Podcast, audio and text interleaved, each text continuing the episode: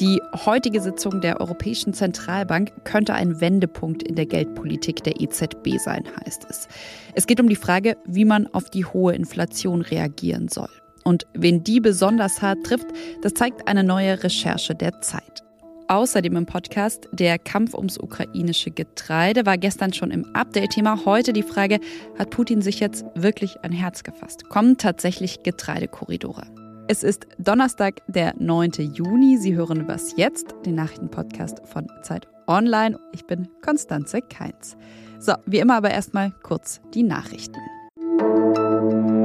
Ich bin Matthias Peer. Guten Morgen. Bundeskanzler Olaf Scholz hat den tödlichen Vorfall mit einem Auto nahe der Berliner Gedächtniskirche als Amoktat bezeichnet. Auf Twitter hat der SPD-Politiker mitgeteilt, dass er tief betroffen ist. Eine Schülergruppe ist bei dem Vorfall gestern von einem Autofahrer erfasst worden.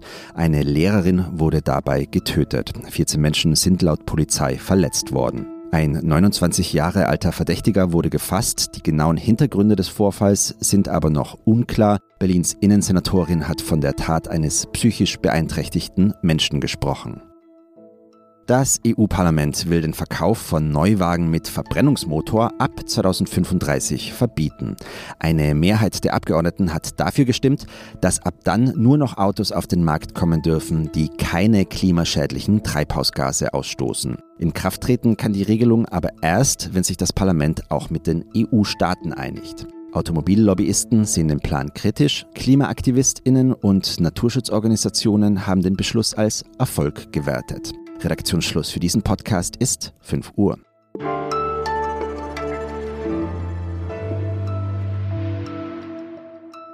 Wir sind quasi Kriegspartei als Wirtschaftskriegspartei und wir zahlen auch einen Preis, der ist natürlich nichts verglichen mit dem Preis, den Preis, den die Ukrainer zahlen. Wir haben eine hohe Inflation und das muss man so klar sagen. Wir werden dadurch ärmer werden. Das hat Bundeswirtschaftsminister Robert Habeck schon Ende März im ZDF gesagt.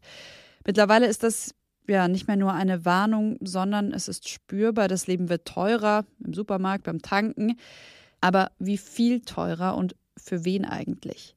Das sind Fragen, die der wirtschaftspolitische Korrespondent der Zeit, Marc Schieritz, untersucht hat. Und es sind Fragen, die heute bei den Geldpolitikerinnen und Geldpolitikern der Europäischen Zentralbank eine Rolle spielen werden. Bei einer Sitzung heute werden sie ziemlich sicher wieder gegen die Inflation kämpfen, werden über eine Zinserhöhung diskutieren. Und trotzdem bleibt die Frage, was die EZB wirklich gegen die Inflation tun kann und was eben auch nicht. Und damit Hallo an dich, Marc. Hallo, guten Morgen. Lass uns mal mit eurer Untersuchung starten, also der Untersuchung der Zeit gemeinsam mit äh, dem gewerkschaftsnahen Institut für Makroökonomie und Konjunkturforschung in Düsseldorf. Ihr habt euch Haushalte angeschaut, habt die nach Einkommen gruppiert und ja, geschaut, wen trifft die Inflation besonders. Was kam raus? Dass die Belastung durch die Inflationsrate bei Familien, aber auch bei ähm, Leuten mit geringem Einkommen, die eben sehr viel äh, für Konsum ausgeben, dass die da besonders hoch ist. Abhängig davon, was man konsumiert als Haushalt, hat man unterschiedlichen, eine unterschiedliche äh, Betroffenheit durch die Inflationsrate. Wir wissen ja, dass Nahrungsmittel besonders stark gestiegen sind. Das heißt, wenn ich eine Familie mit vielen Kindern habe und einen hohen Anteil meines Einkommens für Nahrungsmittel ähm, ausgebe, dann werde ich tendenziell höher getroffen äh, von der Inflation als jemand, der Single ist und vielleicht weniger Geld für Essen ausgibt. So, das heißt, man kann sagen, Inflation trifft zwar alle, aber sie trifft eben nicht alle gleich. Was hat dich denn besonders äh, erstaunt, überrascht an diesen Ergebnissen? Weil klar, dass wenn ich jetzt viel einkaufe, viel shoppen gehe, oft tanken muss, dass ich mehr zahle, ist ja irgendwo logisch. Ja, ja, genau, das ist klar. Also vom Grundsatz her überrascht das nicht, aber wir sind ja dann noch einen Schritt weiter gegangen und haben uns angeschaut, wie sich denn die staatlichen Entlastungsmaßnahmen auswirken. Denn auf der einen Seite, einen Seite bezahlt jeder Haushalt jetzt gerade mehr für Dinge. Andererseits gibt es ja auch Entlastungsmaßnahmen, den Tankrabatt, das 9-Euro-Ticket, äh, das Klimageld, das jetzt demnächst kommen soll, die Senkung der EEG-Umlage. Da bekommt man auch Geld vom Staat. Und interessant ist jetzt sozusagen für jeden Haushalt betrachtet wiederum, wie die Nettobilanz aussieht. Ja? Wie das, was ich mehr ausgebe, sich verhält zu dem, was ich rauskriege als Staat. Und was kommt da raus? Also kann man sagen, das Geld vom Staat reicht, wenn man dann eben sich alle Belastungen auf der anderen Seite anschaut? Da kommt raus, dass bisher das Geld reicht. Wir wissen natürlich noch nicht die Inflationsrate des Gesamtjahres. So, was man sagen kann, die Mehrbelastungen, die, die bisher aufgelaufen sind, ja, also von sagen Januar äh, bis jetzt, die sind durch dieses Paket abgedeckt. Ähm, ich kann das mal an einem Beispiel machen. Ein Alleinlebender mit einem Nettoeinkommen von weniger 900 Euro im Monat der ist mehr belastet worden durch die Preissteigerungen in Höhe von 124 Euro. Der kriegt im Gesamtjahr oder die 339 Euro aber an Entlastung zurück. Das heißt, jetzt ist der Haushalt noch im Plus. Nur, wenn wir jetzt den sozusagen fortschreiben, was an Belastungen schon aufgelaufen ist für den Rest des Jahres, dann rutschen eigentlich fast alle Haushalte ins Minus. Das heißt, dann reicht das staatliche Geld nicht aus, um die Mehrbelastungen aufzufangen. Genau heute kommt ja auch die EZB wieder zusammen, will möglicherweise eine Zinsentscheidung treffen. Was würdest du sagen, was kann die EZB tatsächlich gegen die Inflation tun? Naja, die kann natürlich nicht so viel tun. Sie hat ja keine ähm, Nahrungsmittelspeicher, keine Weizenfelder und auch keine Ölquellen. Das heißt, diesen Anstieg der Energiepreise und der Nahrungsmittelpreise, da kann sie wenig dagegen tun. Was sie machen kann, ist, sie kann sozusagen, ähm, indem sie die Zinsen erhöht und dadurch ein bisschen auch die Konjunktur schwächt, die Löhne auch ein bisschen schwächt, dafür sorgen, dass die Leute auch weniger Geld ausgeben können, so dass den Angebotsdefiziten, die wir jetzt ja sehen, ja, es gibt weniger Öl, es gibt weniger Weizen und so weiter, dass dem auch eine geringere Nachfrage entgegensteht. Also es ist natürlich nicht schön. Also höhere Zinsen sind nicht schön, die tun weh. Das heißt, sie kann uns das Leid auch nicht abnehmen. Hm, das heißt im Endeffekt vor allem weniger Geld ausgeben für jeden und jede Einzelne. Vielen, vielen Dank, Marc, für das Gespräch. Ja, gerne. Danke dir. Und den Text von Marc Schieritz, Wen trifft die Inflation, den finden Sie in der aktuellen Zeit.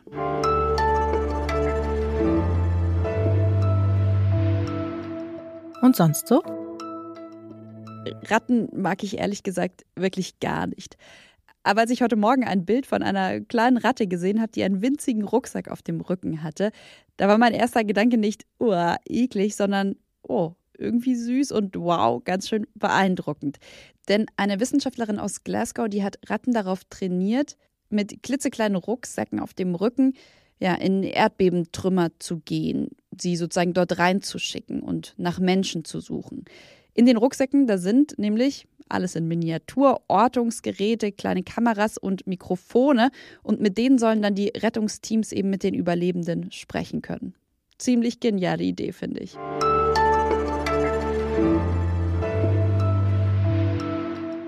Seit dem russischen Angriff auf die Ukraine lässt Russland keine Getreidefrachter mehr aus den ukrainischen Häfen fahren. Gestern haben sich deshalb Russland und die Türkei getroffen und ja, anscheinend gibt es jetzt doch oder wieder einen Weg, ukrainisches Getreide in die Welt zu bringen. Der Deal ist, dass die ukrainische Marine helfen will, Seeminen vor Odessa zu räumen und russische Kriegsschiffe die Weizenschiffe der Ukraine dann dorthin begleiten, wo das Getreide ebenso dringend gebraucht wird, zum Beispiel ja in Afrika. Mein Kollege Ole Pflüger hat über diesen Deal gestern schon im Update gesprochen und ich empfehle Ihnen, das auch nochmal anzuhören. Heute, also einen Tag nach dem Treffen zwischen Russland und der Türkei, will ich mit etwas Abstand auf das Ganze schauen und fragen, wie dieser Deal zu bewerten ist. Denn im April, da hat Dimitri Medvedev, der Vizechef des russischen Sicherheitsrates, noch ja, eine Begründung geliefert, warum das Weizen gestoppt wird. Er hat gesagt, von unseren Lieferungen hängt die Nahrungsmittelsicherheit vieler Länder ab. Es ist unsere stille Waffe, still, aber schrecklich. Und nach dem Treffen, nach dieser angeblichen Zusage für Getreidekorridore gestern, da frage ich mich, hat Putin jetzt also erkannt, wie menschenverachtend diese Aussage, wie menschenverachtend diese Strategie ist? Und damit Hallo an den außenpolitischen Korrespondenten der Zeit. Hallo Michael Thumann. Hallo Konstanze. Wie siehst du das? Kam da gestern aus der Türkei wirklich eine gute Nachricht? Also hat Putin sich jetzt ja, ein Herz gefasst? Naja, ich würde mal sagen, dass Putin auf den Ansehensverlust im globalen Süden langsam reagiert, denn nicht jeder kauft die Lügengeschichte des Kremls ab, dass der Weizen nur deshalb nicht auf die Weltmeere kommt, weil es da irgendwelche Sanktionen des Westens gäbe, die das verhindern würden und dass die Ukrainer ja selber nicht lieferten. Und deshalb haben sie sich jetzt darauf verlegt, Bereitschaft zu zeigen, aber die Frage ist, ob es in der Umsetzung nachher klappt. Und wir wissen ja, dass es mit äh, Putins Versprechen immer nicht so weit her ist und dass er das schon oft enttäuscht hat. Also mal sehen. Mhm, also irgendwie mal sehen und gleichzeitig ja auch aus westlicher Perspektive so ein Wegschieben irgendwie des Problems. Also der Deal wurde gestern eben zwischen Russland und der Türkei ausgehandelt und es scheint ja fast so, als würden sich die USA, Deutschland oder Frankreich auf den türkischen Präsidenten verlassen. Ja, ich glaube, da führt derzeit gar kein Weg dran vorbei, denn die Türkei hat in dieser speziellen Frage natürlich auch so eine Art äh, Türsteherfunktion. Äh, der Bosporus äh, geht durch die türkische Großstadt Istanbul hindurch. Außerdem hat sie sich den Sanktionen, den westlichen, nicht angeschlossen und unterhält deshalb gute Beziehungen sowohl zu Russland wie auch zur Ukraine, die sie mit Waffen beliefert. Und entsprechend ist sie eigentlich derzeit ein ganz guter Vermittlungspartner, finde ich, in der derzeitigen Situation. Und wenn wir noch einen Schritt zurücktreten, inwiefern ist diese Abmachung vielleicht sogar ein Schritt Richtung Frieden? Ich glaube, dieses ist ein Deal im Kriege, äh, der alle anderen Fronten unberührt lassen wird. Äh, die Russen werden sich nicht von ihrer Offensive im Lugansker Gebiet im Osten der Ukraine abbringen lassen. Sie werden sich auch von ihren äh, weitergehenden Zielen am Schwarzen Meer, vielleicht doch noch die Stadt Mikolajew oder die Stadt Odessa zu erobern, werden sie sich auch nicht abbringen lassen. Das heißt also, man muss das hier schon sehr isoliert von all dem anderen sehen, was derzeit in der Ukraine passiert. Den Leitartikel von Michael Thumann, den finden Sie in der aktuellen Zeit. Vielen, vielen Dank, Michael, für das Gespräch. Sehr gerne. Danke dir, Konstanze. Das war's von Was jetzt am Donnerstagmorgen und von mir, Konstanze Keins. Heute Nachmittag, da begrüßt Sie mein Kollege Moses Fendel hier zum Update. Und wenn Sie Lust haben, uns zu schreiben, dann geht das an wasjetzt.zeit.de. Wir lesen alles, äh, freuen uns über alles und beantworten natürlich auch alles. Das war's von mir erstmal und Ihnen einen schönen Tag.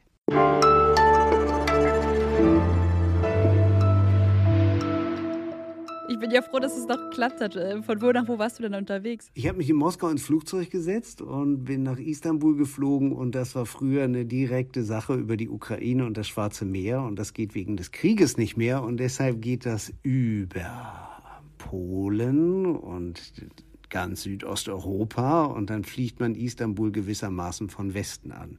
Und am Ende hat man vier Stunden im Flugzeug gesessen und den Hintern platt.